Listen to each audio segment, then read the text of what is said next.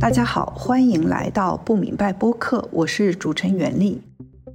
二零二三年最后一期播客，我们征集听众朋友们来一起做一期节目，请大家来信分享这一年最不明白、最困惑的是什么，以及二零二四年最想明白的是什么。我们收到了很多听众的来信，我来念其中的一部分。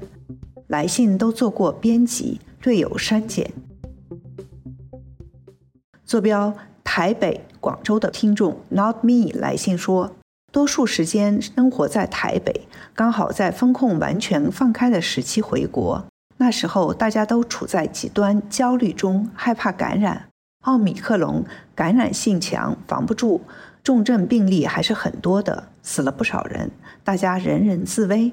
那时候真切体会到一种集体创伤，只想尽快用貌似恢复的日常生活掩盖这之前不堪的一切。二零二三年暑期又回了一次国，这时候的气氛已经完全不同，到处都是促销或者是宣传旅游旺季、报复性消费的盛况，似乎一切回到了正常。人们若无所事地点着外卖，按从前的节奏生活、工作、娱乐。仿佛那三年的断裂完全没有发生过，但是体制内的家人会说起 TFBOY 演唱会和成都大运会的时候，全国政法部门都如惊弓之鸟，把这两个看起来相对无害的活动定性为可能引发颜色革命、集体性事件的场合，让人啼笑皆非。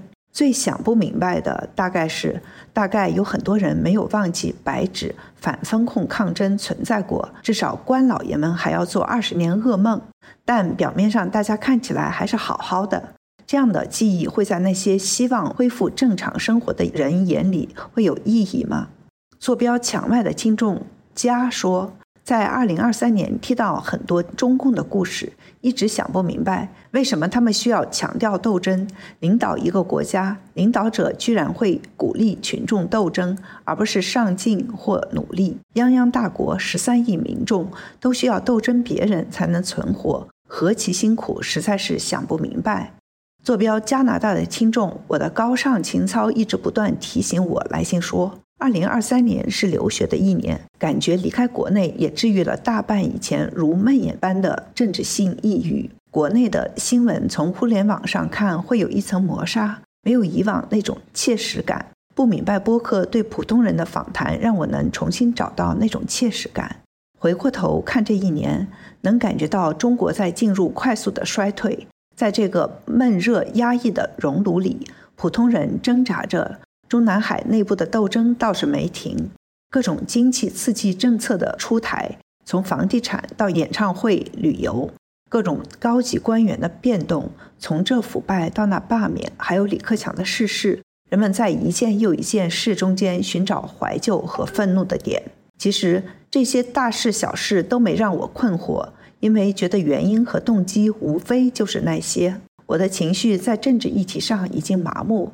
最让我牵挂的还是巫医，他在铁链女事件中的行为和写下的文字，那种生命力激励了我。只是他也消失了，而且一点音讯都没有。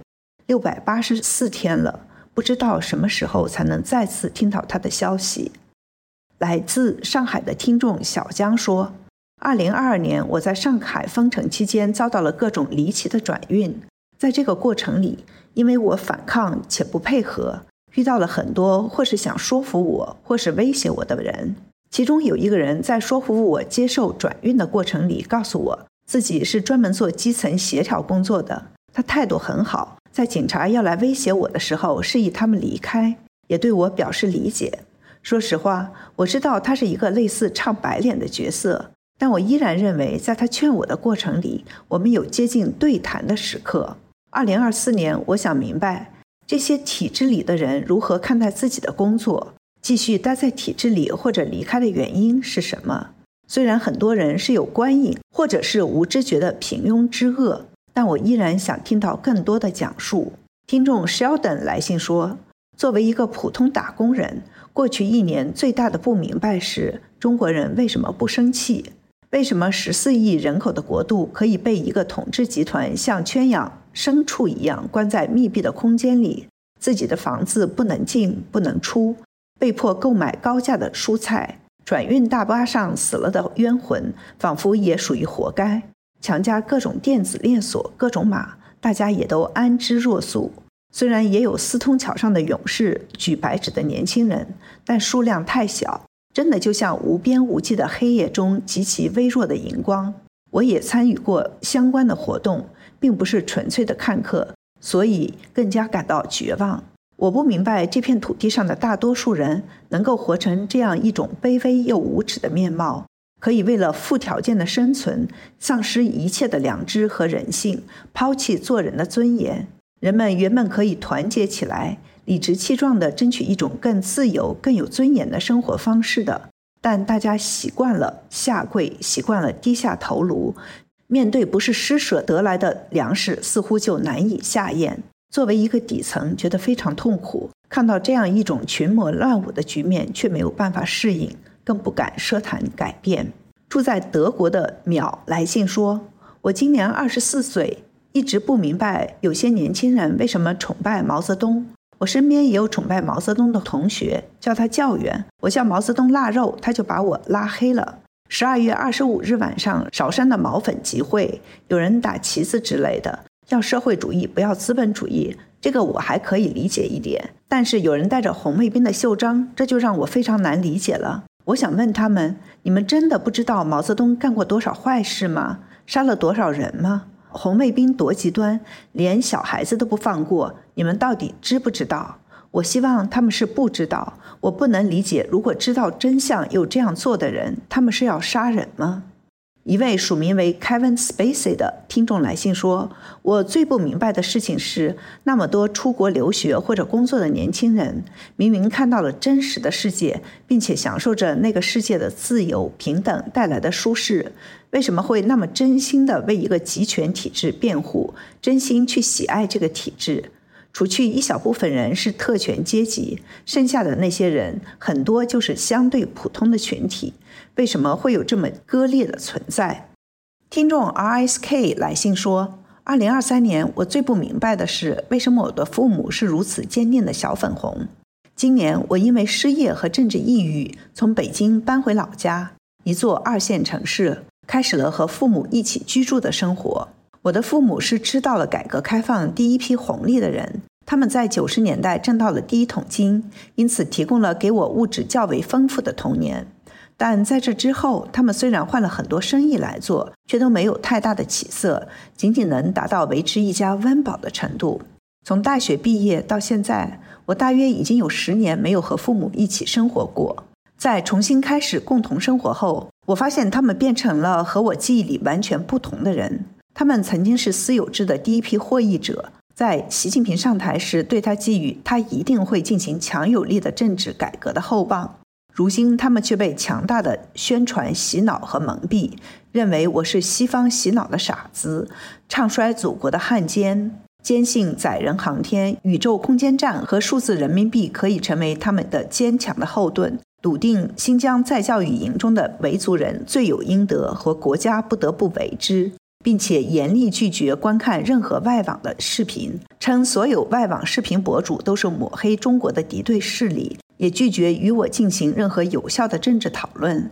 他们认为哪里都有不公平，因此中国的不公平理应发生。认为共产党之前做的那么好，因此之后只会做得更好。我曾经认为中共的宣传只能欺骗到文化程度不高，或者生活在某种体制里，或者具有和中国某种邪恶共性的人。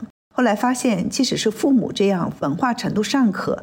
通过经商致富，在对我的教育中保持较为开明态度的人，也依然沉醉在宏大叙事之中，变成了习近平新时代的特色红卫兵。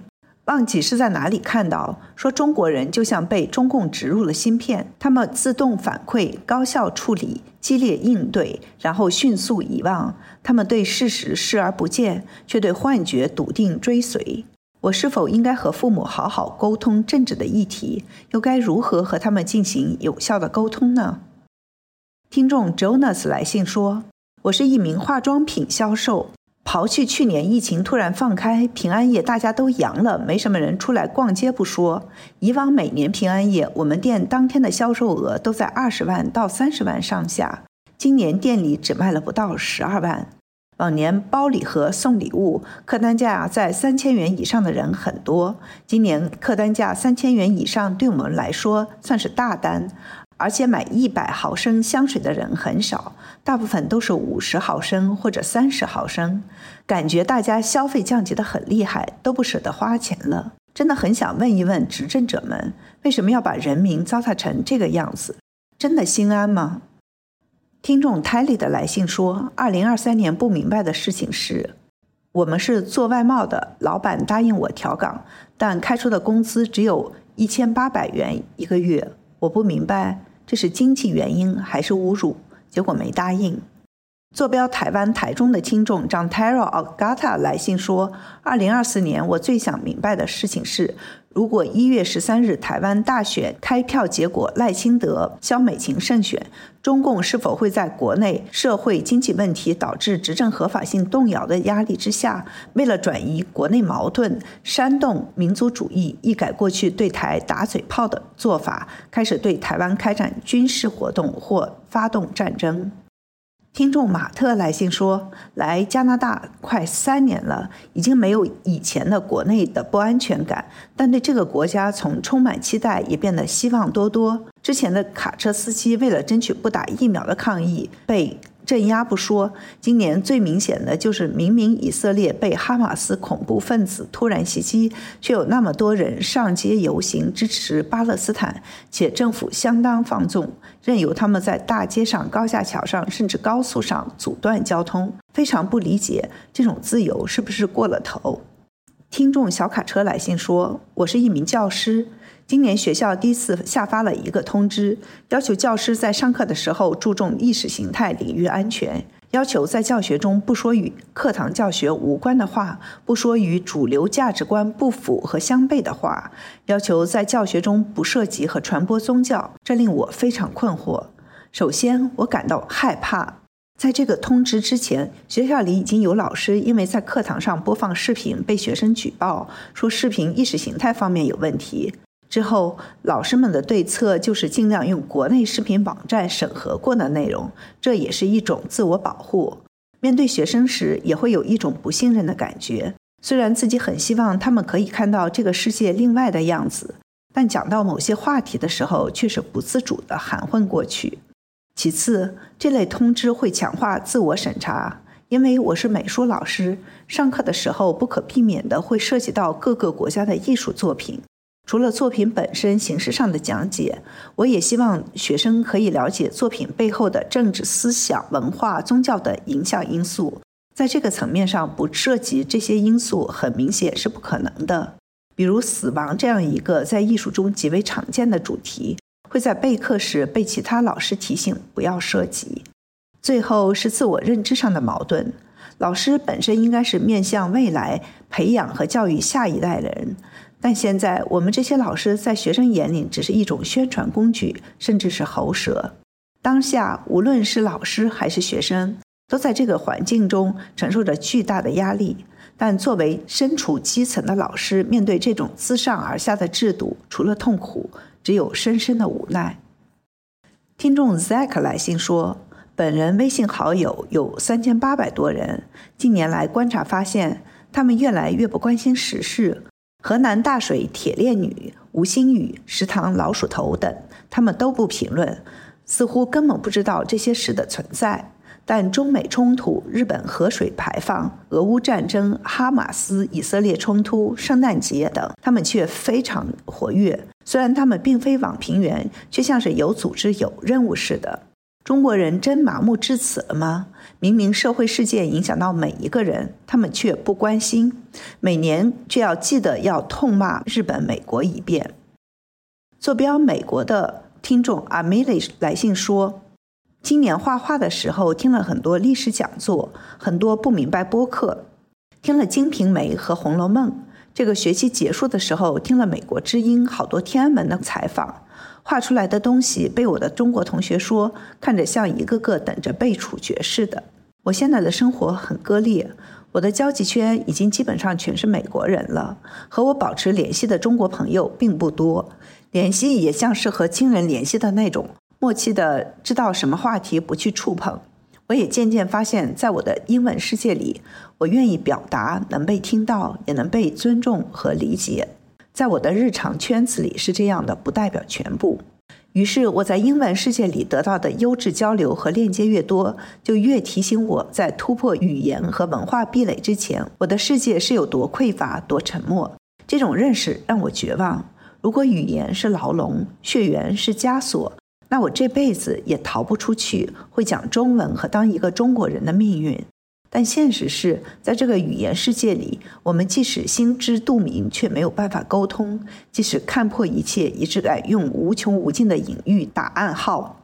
我想，可能天安门的时候，中国最聪明又善良的人，要不走了，要不死了，要不明哲保身。想到我还在国内的家人和朋友们，我又想让他们永远别去看透一切，看破却要永远深陷其中。听起来比我现在的处境还糟糕一万倍。我想不明白这个民族的文化和语言的未来在哪儿。